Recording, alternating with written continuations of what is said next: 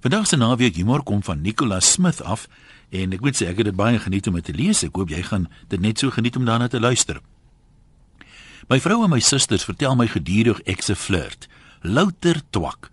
My pa het my goeie maniere geleer, meeste waarvan ek tot my skaamte reeds vergeet het. My ma was baie streng oor etiket. Nou standaard 2, dis nou graad 4, deesdae gee sy my 'n boek om te lees. Dit gaan oor etiket. Lyk dit nie vir my so interessant soos Trompie of die uile nie en ek laat dit staan. My ma wis ek is nie gewillig nie en toe maak sy elke middag tyd vir 'n mondelingse eksamen.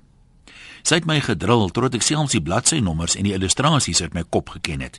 Daar was geen manier wat lankdurige verset my kon red nie. Die geleerdery is opgevolg met praktiese lesse by die ou Blue Room in Johannesburg. Wat ek nie besef het nie, was dat in matriek ek dieselfde soort van ding sou deurmaak betreffende wasgoed was en stryk en kos maak. Voorbereiding vir die groot mens lewe, het sy dit genoem. Van kleins af moes die kinders ten spyte van 'n oorvloed van huishulp hulle eie beddens opmaak, gaste met tee en koek bedien ensovoorts.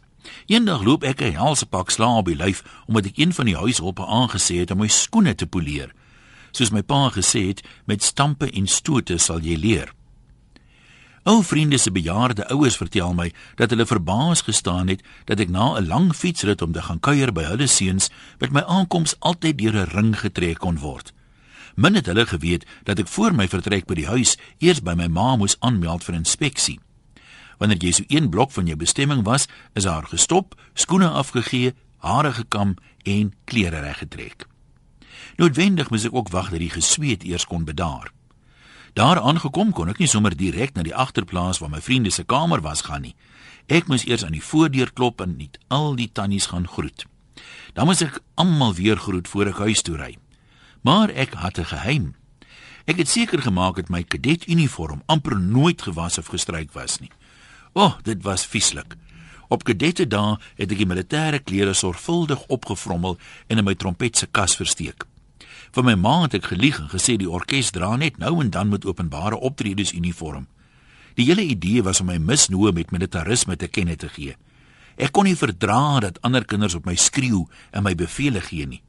Rebellie loop diep aan my pa se kant van die familie. Die ander prefekte het ek koel gestaan, dog hulle met beleefdheid behandel en meestal dieselfde beleefdheid terug ontvang. Toe die ander kinders nog speel en partytjie hou, was ek lank nie meer kind nie. My eerste aanstelling as voltydse kerkorgelis was reeds op 12 jarige ouderdom. Wanneer die ander seuns rugby gespeel het, het ek liewer matador met die boere se bulle gespeel, baie meer opwindend. Die vuil stinkende gekreukelde uniform en my lang kuif het my baie baie pakke sla by die skole behels gehaal. Ek en die rotting was later meer vriende as vyande. Die mens kan enige iets gewoond raak. Elke keer as 'n onderwyser my geslaan het, was vir my net nog 'n geleentheid om hom toe te laat om homself te verneder.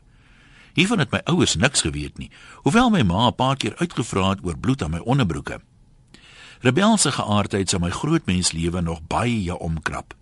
Net oor een ding is ek bitter jammer. Jammer ma dat ek so vir jou gelieg het.